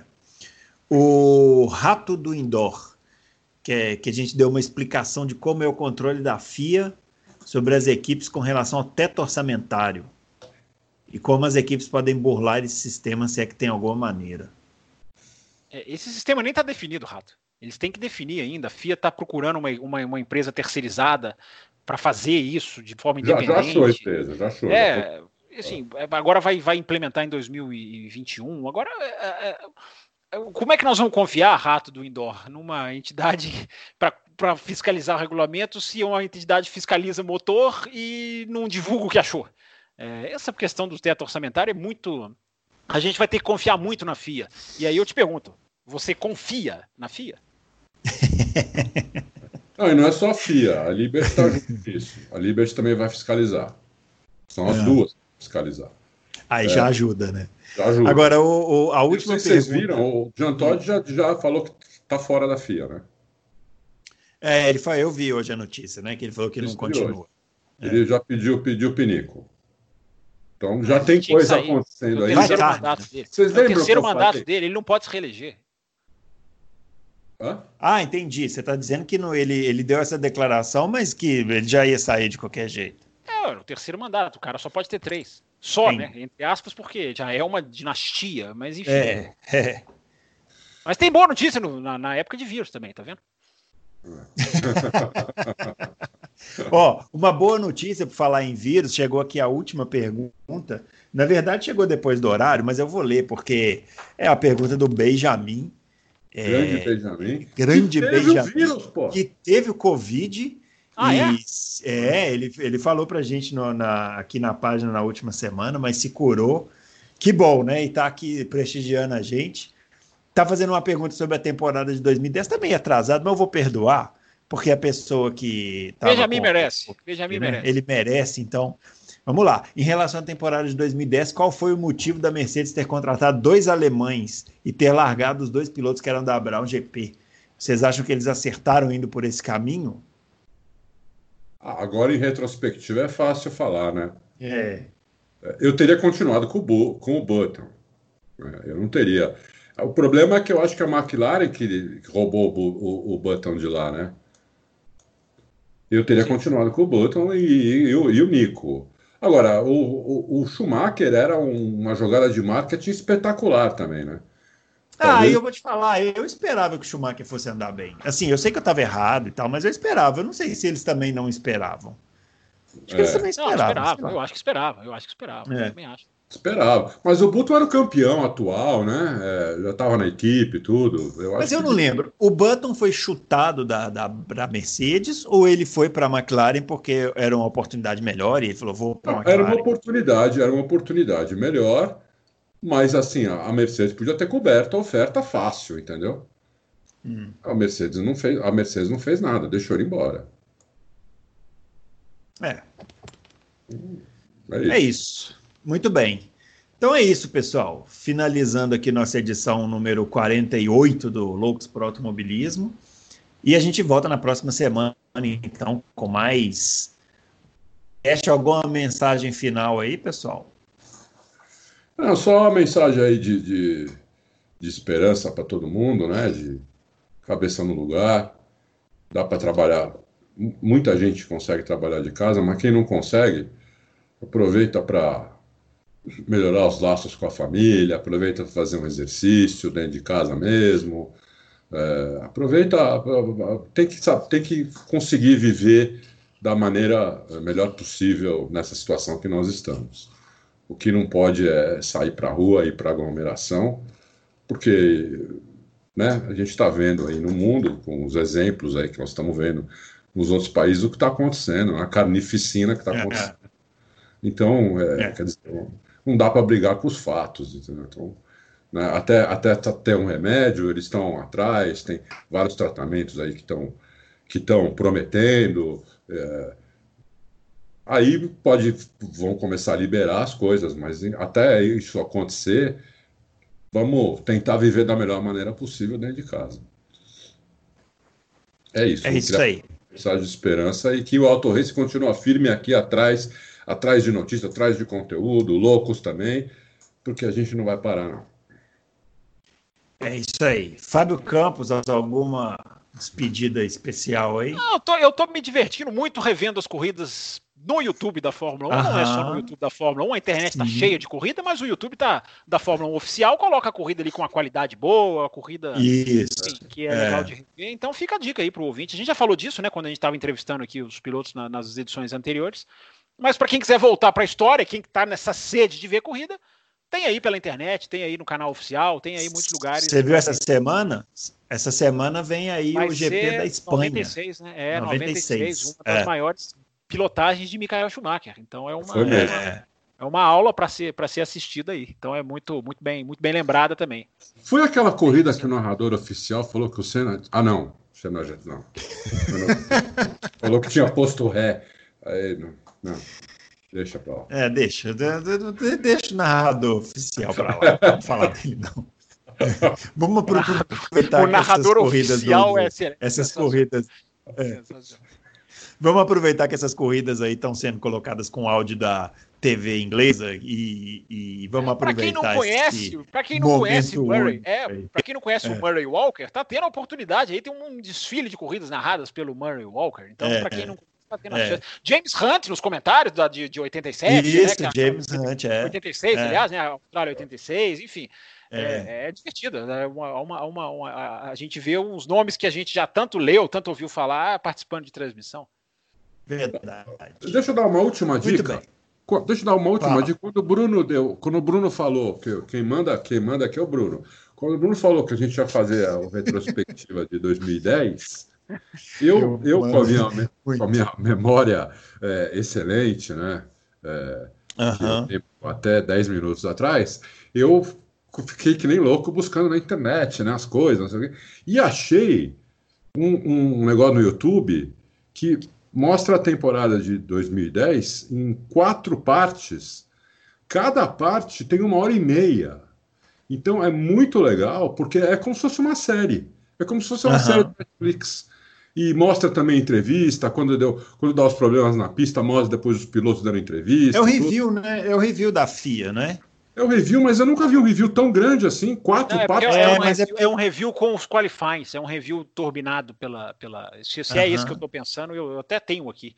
É, é esse mesmo. Acho é que é esse que o Adal está falando. É. É, é olha, eu, tinha, eu tinha esses reviews salvo no, tem, no meu. Tem, tem essa versão estendida, ah. inclusive, para 2009 e 2011 também. Ah, uhum. legal.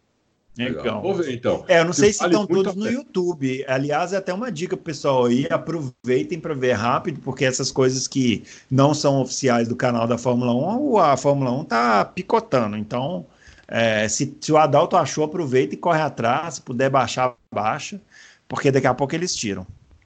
É, é, importante isso aí. Eu tinha esses revis assim salvos no computador, mas uma vez eu fui formatar meu computador e o cara falou assim: olha, o que você tem de dado aqui de vídeo não, não cabe num, num servidor de indústria, quanto mais no notebook. Você vai, ter que, você vai ter que deletar. Aí eu tive que deletar, não teve jeito. Bom, é isso, pessoal. A gente volta. Deixa eu falar semana... mais uma coisinha. Só, Fala. É, nós não podemos passar esse programa ah, sem, é verdade. sem registrar a morte do Steely Moss é verdade, é verdade. Já ia deixar, claro, é. deixar uma, uma impressionante um cara que não teve título e que tem o respeito que ele teve, que ganhou a promoção que ele teve, com atuações históricas em corridas, enfim, é um nome que é muito, é muito legal ver que o automobilismo, tomara que isso não seja um fenômeno só que venha do passado, que tomara que esse fenômeno continue existindo, de valorizar não só taças e troféus, valorizar feitos, a, a, a valorizar dentro da pista, valorizar pilotagens. E é por isso que esse cara marcou tanto. Porque ele não tem um título de Fórmula 1, embora ele tenha sete vezes terminado entre os três primeiros do campeonato e sete equipes diferentes. Uh, esse é o tamanho dele em números. Mas ele era muito maior do que número. Então, essa a, a repercussão mundial no mundo do automobilismo foi não foi nem proporcional, foi até mais, é, é, é, é foi até maior do que é, o, os números numa folha de papel. E ele mereceu tudo isso. Então fica, fica aí a, o registro de um dos grandes, um, os, as nossas ligações com os primeiros anos da Fórmula 1, infelizmente, estão, estão desaparecendo. O tempo está se distanciando e o Stilly Moss era uma, era uma personificação viva né, de, do automobilismo. E ainda está vivo porque não vai ser esquecido e vai ser bem lembrado como sempre foi. Fica o registro então do, da passagem do Stilly Moss. Muito bem lembrado. Muito bem. Muito bem lembrado, é isso mesmo. Bom, é isso, pessoal. A gente volta na próxima semana, então, com mais Loucos por Automobilismo. Grande abraço para vocês e até lá.